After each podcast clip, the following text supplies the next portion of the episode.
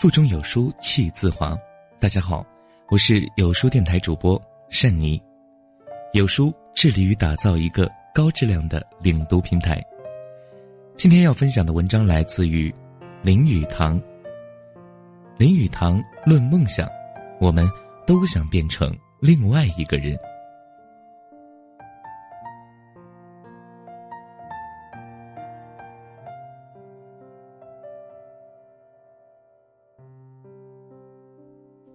有人说过，不知足是神圣的，我却以为不知足是人性的。猴子是第一号阴沉动物，在动物中，我只看见黑猩猩有一个真正忧郁的面孔。我往往觉得这种动物很像哲学家，因为唯有哲学家才会有忧郁和沉思的表情。牛似乎不会思想，至少似乎不再推究哲理。因为他们看起来是那么知足。象也许会怀着盛怒，可是他们那不断摆动的象鼻的动作似乎代替了思想，而把胸怀中的一切不满都排除。唯有猴子能够显示出彻底讨厌生命的表情。猴子是真够伟大。久久归元的说起来，哲学或许是由讨厌的感觉而开始。无论怎样，人类的特征便是怀着一种追求理想的期望，一种忧郁的、模糊的、沉思的期望。人类住在这个现实的世界里，还有梦想另一个世界的能力和倾向。人类和猴子的差异点，也许是猴子仅仅觉得讨厌无聊，而人类除讨厌无聊外，还有着想象力。我们都有着一种脱离旧辙的欲望。我们都希望变成另一种人物，大家都有着梦想。丁卒梦想着做武长，武长梦想做上尉，上尉要想做少校或上校。一个气魄宽宏的上校是不把上校当做一回事儿的。用文雅的词语说起来，他仅仅称之为服务人群的一个机会而已。在事实上讲起来，这种工作确实。没有什么别的意义。老实说，琼克劳馥对于自己并不像世人那么注意，珍妮盖诺对于自己也不像世人那么注意。世人对一切伟人说：“你们不都是很伟大吗？”如果那些伟人真正是伟大的，他们总会回答：“伟大又算什么呢？”所以，这个世界很像一家照菜单零点的餐馆。每一个顾客总以为邻桌顾客所点的菜肴比他自己所点的更有味儿、更好吃。一位现代中国大学教授说过一句诙谐语：“老婆别人的好，文章自己的好。”在这种意义上说来，世间没有一个人会感到绝对的满足的，大家都想做另一个人，只要这另一个人不是他现在的自己。这种特性。无疑的是，由于我们的想象力和梦想才能。一个人的想象力越大，就越不能得到满足，所以，一个富于想象力的小孩往往比较难于教育。他常常像猴子那样阴沉忧郁，而不像牛那样感到快乐知足。同样，离婚的案件在理想主义者和富有想象力的人们当中，一定比无想象力的人们多。一个理想中的终身伴侣的幻想，会生出一种不可抗拒的力量。这种力量若在缺乏想象和理想的人们，便永远不会感觉。笼统的来说，人类有时也被这种理想的力量引入歧途，有时则辅导上进。可是，人类终是完全靠这种想象力而进步的。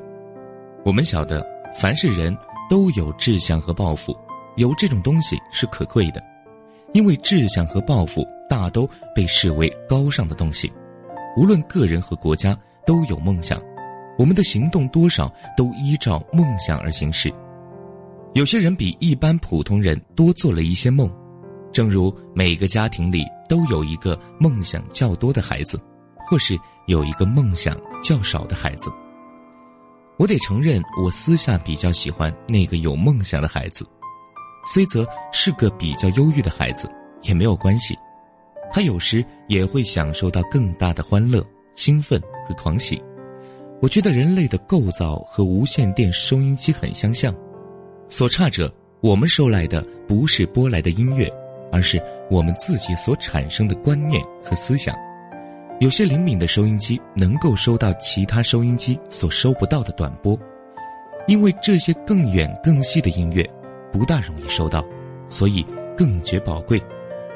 而且我们幼时的那些梦想并不是没有实现性的，这些梦想常和我们终身共存着。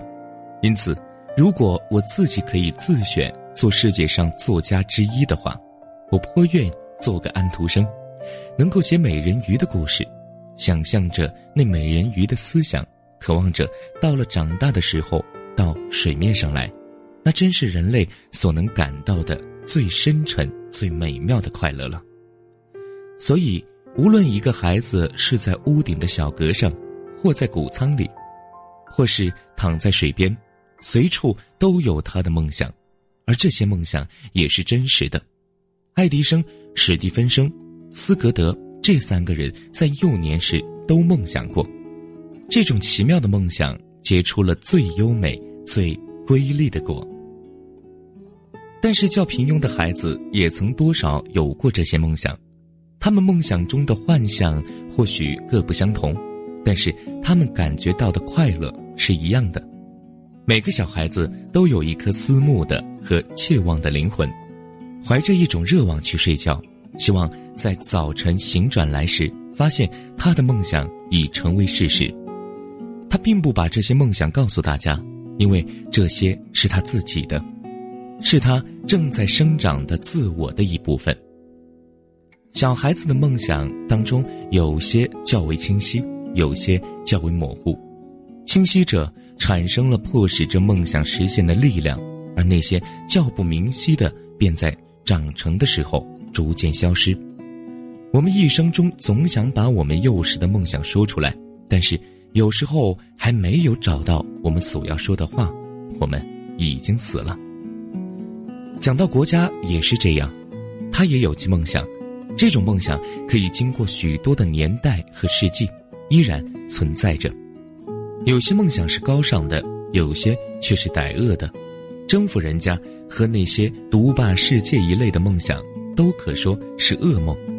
这种国家抵制那些较有和平梦想的国家不安得多。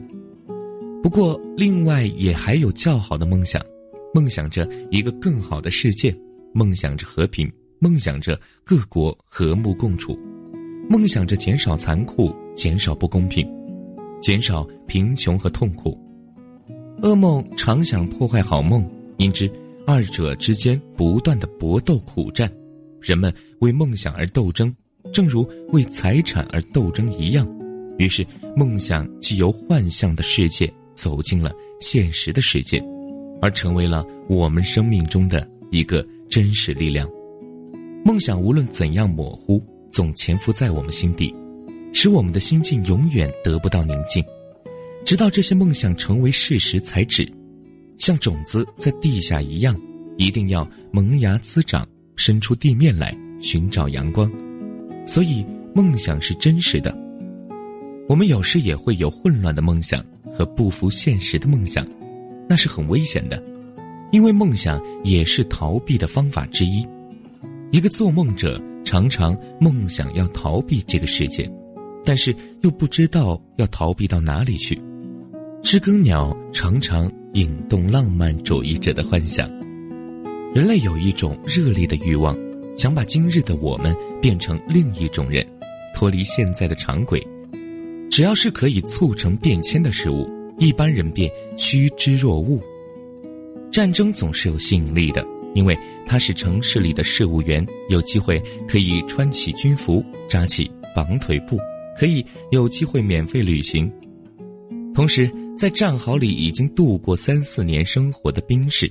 而觉得厌倦了的时候，休战也是情愿的，因为这又使他们有机会回家再穿起平民的衣服，打上一条红领带了。人类显然需要这种刺激。假如世界真要避免战争的话，最好各国政府行一种制度，每隔十年募集二十岁至四十五岁的人，送他们到欧洲大陆做一次旅行，去参观博览会一类的盛会。现在英国政府正在动用五十五万英镑去重整军备。我想这笔款子竟够送每个英国人民到利维埃拉去旅行一次了。他们以为战争的费用是必须的，而旅行是奢侈。我觉得不很同意，旅行是必须的，而战争才是奢侈类。此外，还有其他的梦想，如乌托邦的梦想和长生不老的梦想。长生不老的梦想虽则也像其他梦想一样的模糊，但是十分近乎人情，而且是极其普遍。不过，人类如果真的可以长生不死，到了那个时候，恐怕他们也要不知所为。长生不死的欲望跟站在另一极端的自杀心理属于同类，二者都厌恶这世界，以为现在的世界还不够好。如果问为什么现在的世界还不够好呢？我们只要在春天到乡间去游览一次，就能知道这句问话是不应该问而觉得惊异了。乌托邦的梦想情形也是如此，理想仅是一种信仰另一世态的心境，不管它是什么一种世态，总之只要和现代人类的事态不同就是了。理想的自由主义者往往相信本国是国家中最坏的国家，他所生活的社会是最坏不过的社会，他依然是那个在餐馆里照单点菜的家伙。相信邻桌所点的菜总比他自己所点的好吃。《纽约时报》论坛的作者说，在那些自由主义者的心目中，只有俄国的涅伯水闸是一个真正的水闸，而民主国家永远没有建筑过水闸。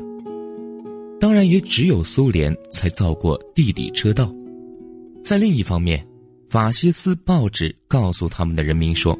只有在他们的国度里，人类才找得到世界上唯一合理的、正确的、可行的政体。乌托邦的自由主义者和法西斯的宣传主任，他们的危险便在这里。为纠正起见，他们必须有一种幽默感。本周共读《沟通的艺术》，下周共读《追风筝的人》。关注有书或下载有书共读 APP，立即加入有书共读，一起组队对抗惰性。所以每个人都一样，都想成为另外一个自己。这样的事情有好有坏，当然还是要看自己的造化。好了，我们的文章已经分享完了，我们下期再见。我是珊妮。